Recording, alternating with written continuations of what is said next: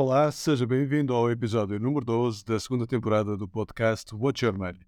O meu nome é Luís Lourenço e todas as segundas-feiras trago-lhe um novo episódio onde lhe falo de um ou mais temas que foram notícia na semana que passou e faço a relação desses temas com a sua vida financeira pessoal.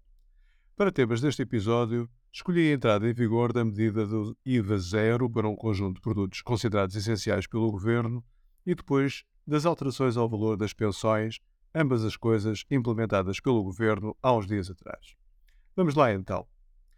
Ora, vamos falar um pouco da medida que colocou a zero o IVA para um conjunto de produtos considerados essenciais pelo governo, que são, no seu total, à volta de 45 ou 46 produtos, penso eu. A primeira coisa a dizer, e indiretamente ao tema do impacto da medida nas finanças pessoais das pessoas, é que se trata de uma medida naturalmente positiva. São menos 6% a pagar a percentagem de IVA que é aplicada a estes produtos essenciais, e isso é obviamente positivo, se estivermos a analisar o impacto direto no valor que é pago ao fazer compras. Agora, isto vai mudar significativamente a sua vida financeira? É fácil tentarmos perceber isso. Imagine que as compras que faz destes produtos mensalmente é de 100 euros. Se for esse o caso, então a sua poupança será de 6 euros por mês. Se em vez de gastar 100 euros gastar 200, a poupança será então de 12 euros. Se tem significado ou não, o ouvinte dirá. Acredito que para algumas pessoas possa ter mais significado do que para outras, mas naturalmente que, em termos diretos, tem um reflexo positivo na carteira das pessoas. Mas é preciso ter em conta uma questão que é a seguinte: ter IVA zero neste conjunto de produtos não quer dizer que eles fiquem estabilizados nos preços que agora são praticados. Se houver aumentos ao nível dos custos de produção ou de intermediação, por exemplo, os combustíveis, naturalmente que os preços terão que aumentar para o consumidor final. Mas é claro, menos do que aumentariam se o IVA continuasse a ser aplicado. No fundo, o que eu quero dizer é que IVA zero não significa aumentos zero. É só isso. Mas voltando à medida. O que podem então fazer as pessoas para beneficiarem dela o mais possível, para além do impacto direto da redução de preços? Podem, por exemplo, mudar algum dos seus hábitos de consumo. Pode ser indiferente consumir um vegetal que tem IVA zero ou outro que não tem.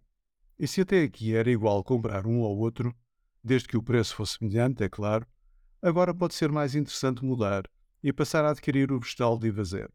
Ou seja, as poupanças para as famílias podem passar a ser superiores à aplicação direta dos 6% sobre os bens que já consumiam, porque pode levar as famílias a passar a consumir bens diferentes e, assim, a beneficiarem um pouco mais desta medida.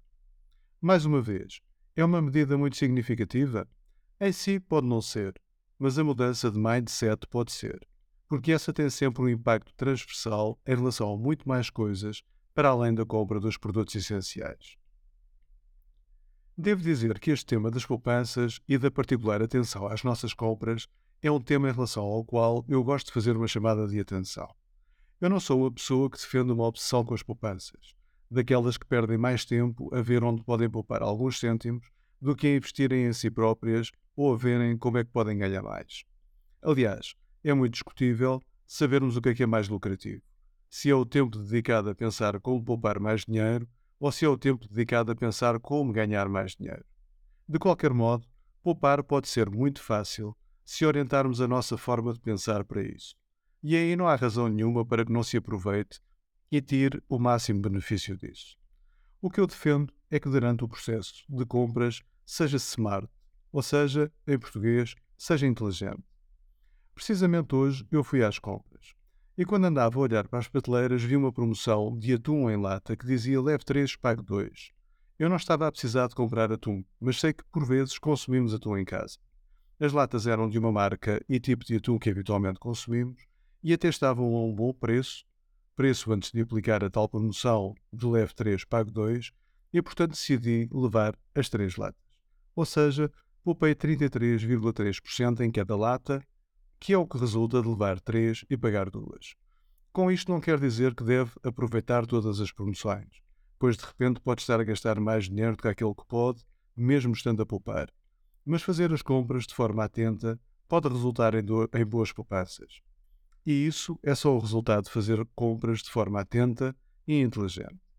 Faça as suas listas de compras antes de sair de casa, sim, mas depois seja flexível, sem que isso signifique mudar a lista de compras por completo. Seja flexível a ponto de aproveitar promoções que sejam boas ou até ótimas e de mudar produtos por outros equivalentes se verificar que têm bons ganhos associados a isso. Para resumir, a respeito deste tema do IVA zero, digo o seguinte: não é o IVA zero que vai ter um grande impacto na sua vida. Aliás, acho que vai ter mais impacto negativo nos cofres do Estado do que impacto positivo na sua vida. O IVA zero pode ajudá-lo a poupar algum dinheiro, mas o mais importante é que pode ajudá-lo a mudar comportamentos. E isso sim já pode ter um grande significado. Agora, o tema das alterações às pensões. Este tema, a que eu dou muita importância, é um tema que tem surgido sucessivamente ao longo dos últimos tempos.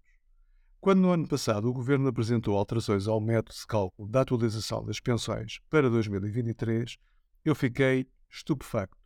Fiquei de boca aberta face à facilidade com que se mudou uma coisa que alterava de forma drástica, para pior, as atualizações do valor das pensões a partir de 2024 e todos os anos seguintes.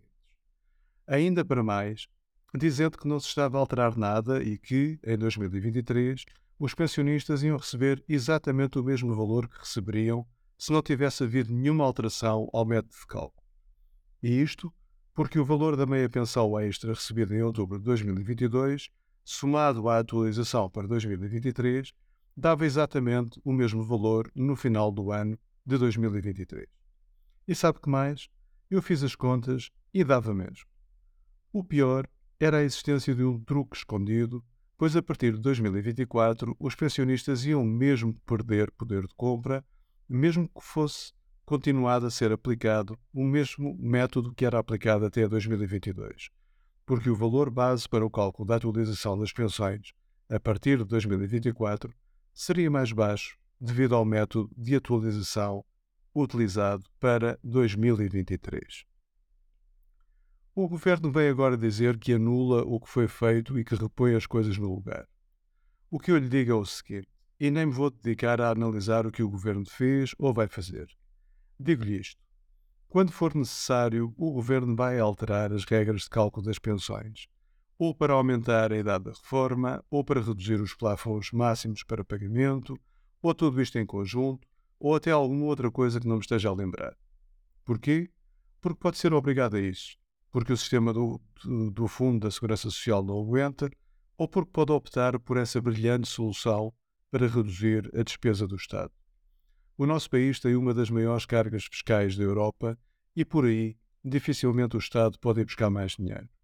Então, uma forma de diminuir o nosso déficit é através da redução da, da despesa do Estado. E qual é uma das formas mais fáceis? É ir buscar dinheiro à classe mais frágil que existe e que não sabe ou não consegue defender-se: os pensionistas. E para que é que eu estou a dizer-lhe tudo isto? é só para reforçar uma coisa que já lhe disse antes algumas vezes. Não confie no sistema da Segurança Social para lhe proporcionar uma pensão digna quando atingir a idade da reforma. Isso, muito provavelmente, não irá acontecer para muita gente. Se ainda não tem um plano de reforma alternativo, investimentos ou outras formas de produzir e acumular riqueza para o seu futuro, isto é uma das coisas em que tem que pensar já. A estabilidade das suas finanças pessoais e, consequentemente, da sua vida estão na sua mão.